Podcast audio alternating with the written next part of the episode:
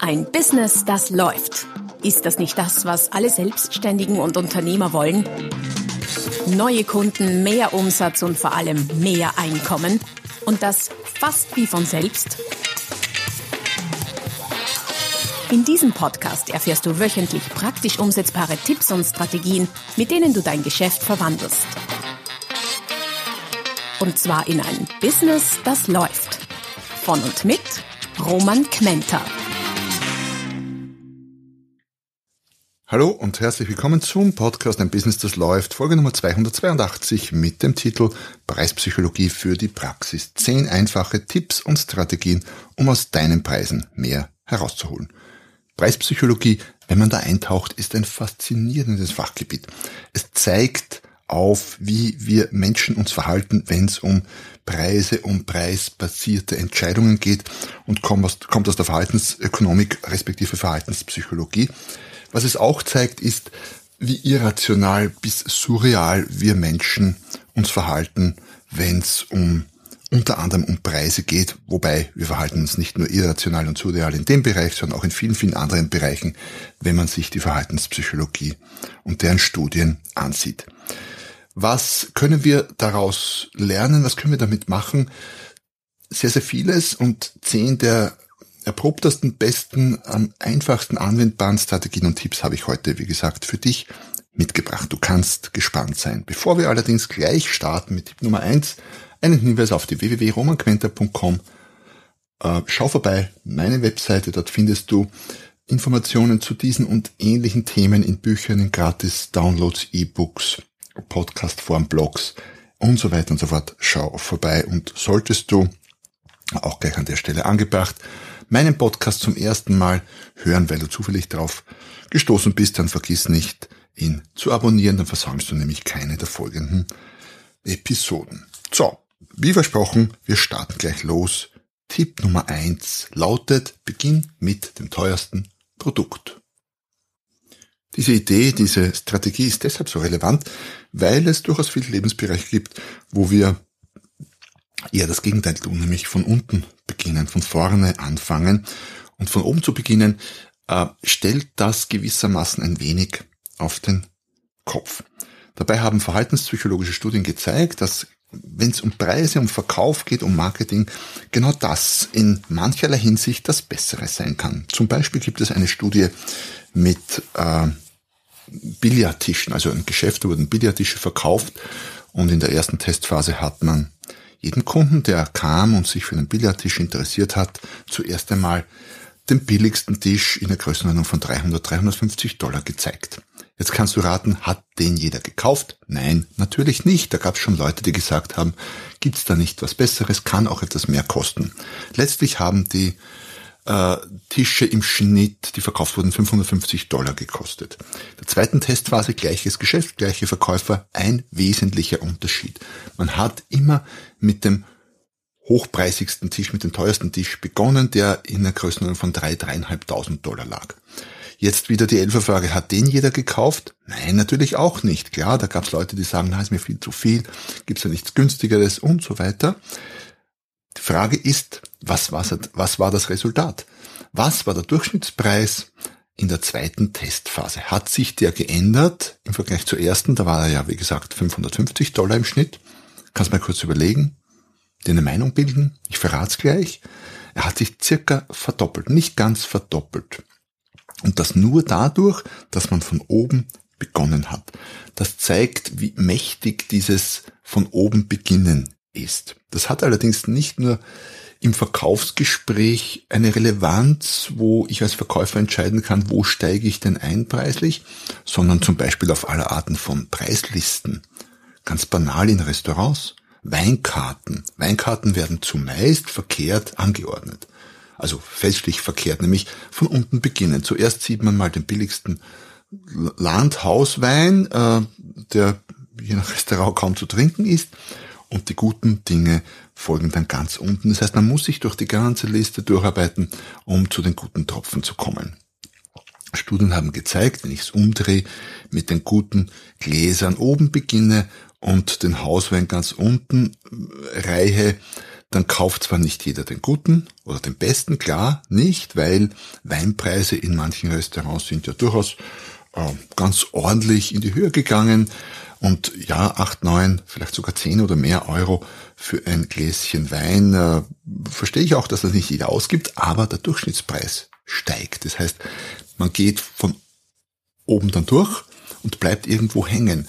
Und man bleibt höher bei einem höheren Preis oder bei einem besseren Wein hängen, als wenn man beim billigsten beginnt. Also auch da gilt von oben beginnen.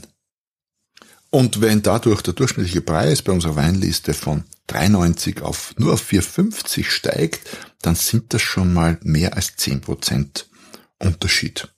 Und das ist, äh, würde ich mal sagen, gewaltig, was die Kalkulation und die Marge und den Gewinn angeht. Die Frage ist, wo in deinem Bereich kannst du Preise in der Reihenfolge verändern? Hast du Preislisten? Bist du vielleicht ohnehin Gastronom? Dann kannst du das wunderbar tun mit deinen Speise- und Getränkekarten. Äh, wie ist es mit Angeboten? Äh, auch digitaler Form. Da ist das von oben nach unten quasi ein von links nach rechts. Da würde ich links beginnen mit den höheren Preisen und rechts, wenn drei Angebote nebeneinander stehen, was sehr oft der Fall ist bei irgendwelchen Softwarepaketen, die man online buchen und nutzen kann, wird auch meist falsch gemacht, dass das billigste links und das teuerste rechts steht. Auch das würde ich umdrehen. Wir kommen zu Tipp Nummer zwei. Bring Produkte ins Spiel, die du quasi nie verkaufst oder vielleicht auch gar nicht verkaufen willst. Warum diese Produkte oder auch Leistungen dann überhaupt führen, könnte man sich verständlicherweise fragen. Ähm, stell dir mal vor, du hast ein Produkt um 70 und eins um 100 Euro und würdest gern von dem um 100 Euro mehr verkaufen. Beide stehen da physisch oder digital im Shop. Was machst du, um von denen um 100 mehr, mehr, Euro mehr zu verkaufen? Natürlich, ich kann das vollmundiger ähm, besprechen und anpreisen. Ich kann das hervorheben, ich kann das irgendwie schöner präsentieren, das geht alles und wird auch alles etwas bringen. Aber eins der einfachsten, eine der einfachsten und, und wirkungsvollsten Möglichkeiten ist, ein drittes Produkt dazuzugeben, nämlich eines, das deutlich teurer ist als das um 100 Euro. Also zumindest so 150, vielleicht 200, 250 Euro. Nicht um dann nur mehr das 200 Euro-Produkt zu verkaufen, sondern weil damit das 100-Euro-Produkt plötzlich nicht mehr so schlimm teuer wirkt und noch dazu eines ist, das in der Mitte steht. Und wir greifen auch ganz gern zur Mitte. Das heißt, die Frage ist, was könntest du an noch höherpreisigen deinem Sortiment hinzufügen? Und nochmal, es muss nicht mit dem Ziel sein, davon möglichst viel zu verkaufen, sondern es geht darum, dass der Rest plötzlich gar nicht mehr so teuer wirkt. Ich bezeichne das ganz gern auch als Luxusvariante. Also, welche Luxusvariante könntest du deinem Angebot hinzufügen? Tipp Nummer drei, biete deinem Kunden einen Abzug an statt einem Aufpreis, das heißt eine Ersparnis statt Mehrkosten. Wir Menschen, oh Wunder, wir gewinnen lieber statt dass wir verlieren. Gleichzeitig auch spannend äh, sind Verluste deutlich schmerzhafter. Im Preis oder in, in, in Preisen in Geld gerechnet äh, tun Verluste ungefähr doppelt so viel weh, als was wir durch einen Gewinn hm, quasi Zusatzlust empfinden oder was auch immer haben. Sprich, ein Verlust, ein potenzieller Verlust von 100 Euro muss durch einen potenziellen Gewinn von 200 Euro aufgewogen werden, was wahrscheinlich mit eine Rolle spielt bei Tipp Nummer drei, nämlich bietet einem Kunden lieber einen Abzug statt einen Aufpreis an, damit er etwas sparen kann, damit er etwas gewinnen kann für sich. Am besten ist das wahrscheinlich erklärt durch ein paar Beispiele. Stell dir vor, eine Boutique gewährt einen Abzug, sprich eine Ersparnis bei Barzahlung statt einen Aufpreis bei der Kartenzahlung. Oder ein Eisenwarengroßhändler gewährt einen Mengenrabatt statt einem Mindermengenzuschlag. Oder der Reiseveranstalter bietet eine Sparnis bei sehr frühen Buchungen statt einem Preisaufschlag für kurzfristige Buchungen. Oder der Elektrohändler, der einen Nachlass bietet für Selbstabholung statt für die Zustellung Geld zu verrechnen. Oder auch der Küchenhersteller, der eine Ersparnis bietet für Selbstmontage statt einen Montageaufschlag anzubieten. All das sind Beispiele und Möglichkeiten, wie du dieses Prinzip besser Abzug als Aufpreis für dich nutzen kannst. Die Frage ist, Was könntest du für Abzüge anbieten für welche Leistungen. Die Idee dahinter kann ja auch sein, du rechnest das zuerst dazu und bietest es dann wieder als Abzug an, einfach weil es psychologisch wirkungsvoller ist, als auf diese Art und Weise zu präsentieren. Wir kommen zu Tipp Nummer 4 und der ist ganz einfach umsetzbar in vielen Bereichen. Verwende unrunde Zahlen. Es gibt eine Studie, äh, die von der Sparkasse gemacht wurde zum Thema Eigentumswohnungen und da wurden Eigentumswohnungen sagen wir mal um 350.000 Euro angeboten oder auch um 351.300, wobei 350 die runde Zahl wäre und die unrunde 351, was habe ich gesagt, 300 oder 230, ist ja ganz egal. Ähm, typischerweise wird bei Eigentumswohnungen, bei gebrauchten Eigentumswohnungen vor allem Preis verhandelt. Es gibt kaum eine gebrauchte Immobilie, die gekauft oder verkauft wird, ohne dass es nicht eine Verhandlung über den Preis gäbe, was ich aus eigener Erfahrung sehr, sehr gut weiß. Spannend ist allerdings, dass bei, in dieser Studie bei runden Zahlen, also bei 350.000, mehr herunter verhandelt wurde als bei 351, 230. Warum ist das der Fall? Kannst du an dir selber quasi nachvollziehen. 350 klingt mal geschätzt, gewürfelt fast, ja, ist eine runde Zahl, währenddessen 351, 230 sehr genau kalkuliert klingt. Und wenn etwas genau kalkuliert ist, dann ist, so denken wir quasi ganz unbewusst, dann ist die Wahrscheinlichkeit, dass hier noch preislich viel drin ist, geringer. So interpretiert das der Kunde. Das heißt, durch diese unrunde Zahl signalisierst du dem Kunden, pass mal auf, ich habe das sehr genau gerechnet. Das heißt, für Preisnachlässe jeglicher Art, jeglicher Art sieht es nicht so toll aus. Und das Ganze funktioniert natürlich nicht nur bei Eigentumswohnungen, sondern ich würde mal sagen, in allen Bereichen, wo erstens relativ viel verhandelt wird, wo es üblich ist zu verhandeln, Autos zum Beispiel, das gleiche, und überall dort, wo es um größere Beträge geht. Also bei 3,50 Euro ist das nicht so relevant wie bei äh, dreieinhalb Millionen oder 350.000. Und das betrifft nicht nur die absoluten Preise, sondern auch Dinge wie Rabatte, also Nachlässe. 765 statt 750 klingt auch genauer kalkuliert oder selbst 747 klingt genauer kalkuliert.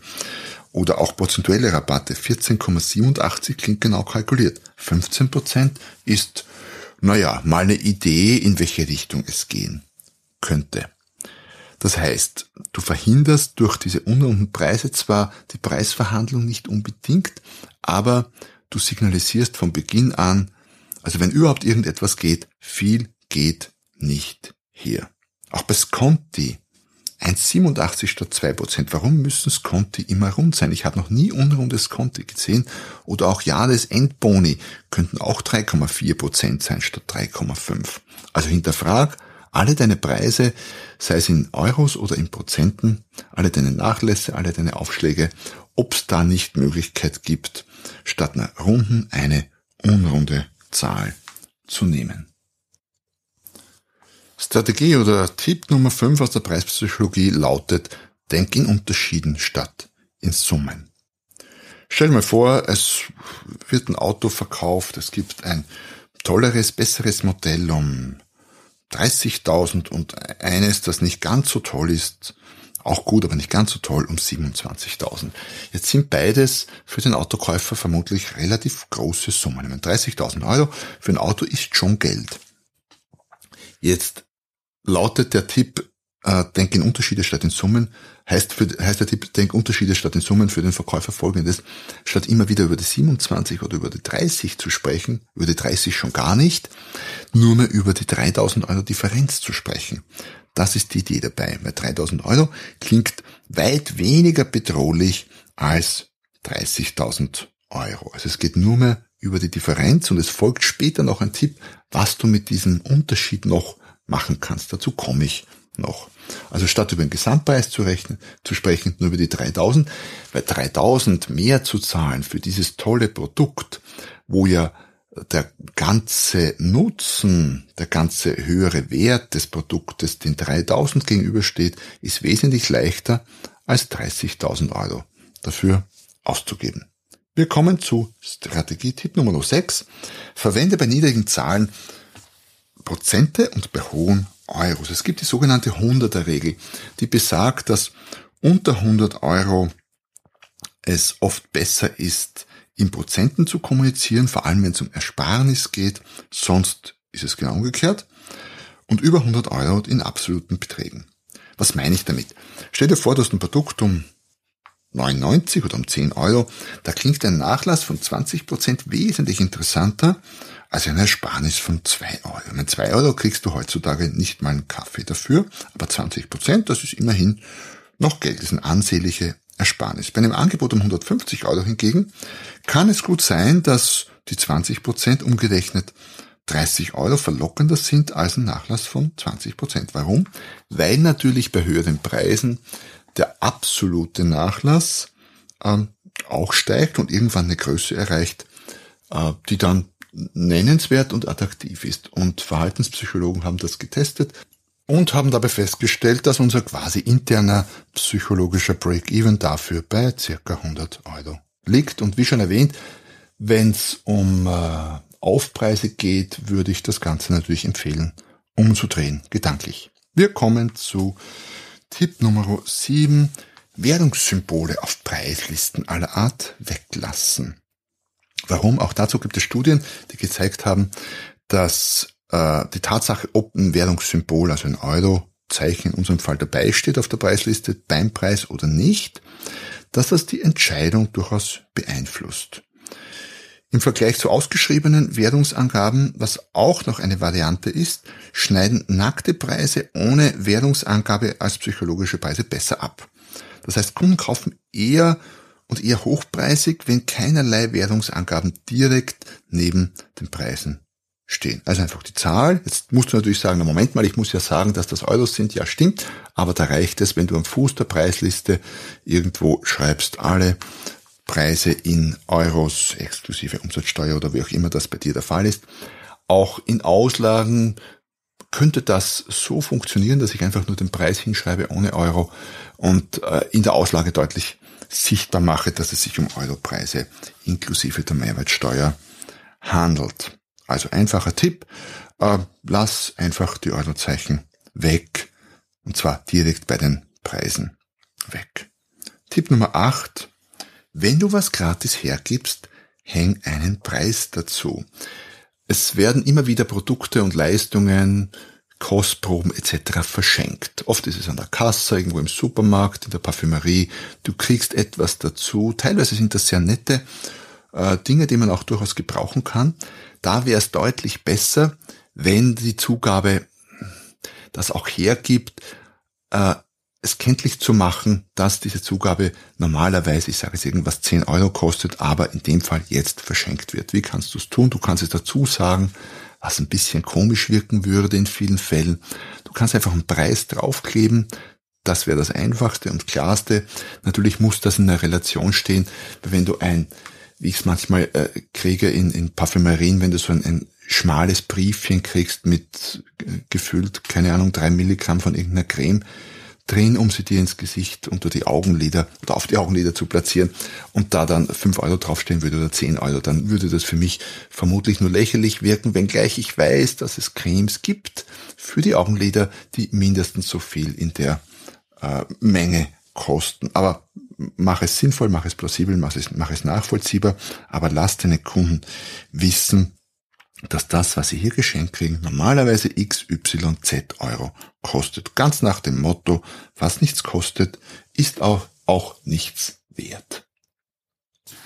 Preispsychologie-Tipp Nummer 9 heißt Etikettierungstechnik anwenden. Was heißt das? Lobe Menschen quasi im Voraus dafür, dass sie etwas tun sollen, was sie vielleicht noch gar nicht getan haben. Also vorauseilendes Lob. Ich hänge ihnen dadurch ein Etikett an.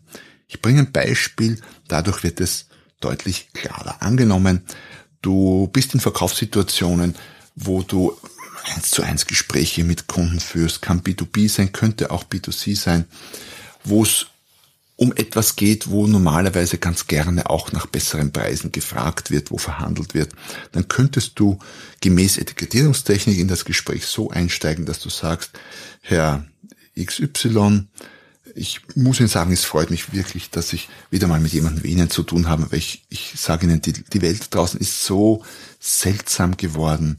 Die Menschen laufen rum und jeder, äh, diese, diese Pfennigfuchser, also jeder schaut auf, nicht mal auf den Euro, auf den Cent wird da geschaut und Preis verhandelt bis aufs Letzte. Es ist wirklich, äh, steht in keiner Relation mehr. Wirklich schlimm geworden. Und da freue ich mich, auf jemanden, jemanden wieder zu treffen, der weiß, was was wert ist. Und äh, ja, genau. Also wir wollten ja aber über das Produkt sprechen und so weiter und so fort. Das heißt, du lobst den Kunden dafür, dass er nicht so arg schlimm böse Preis verhandelt, sondern ähm, irgendwie fünf auch mal gerade sein lässt. Ob er das tatsächlich tut, hm, weiß man nicht, aber dadurch, dass du ihn dafür lobst, hast du ihn quasi auf einen Protest gestellt.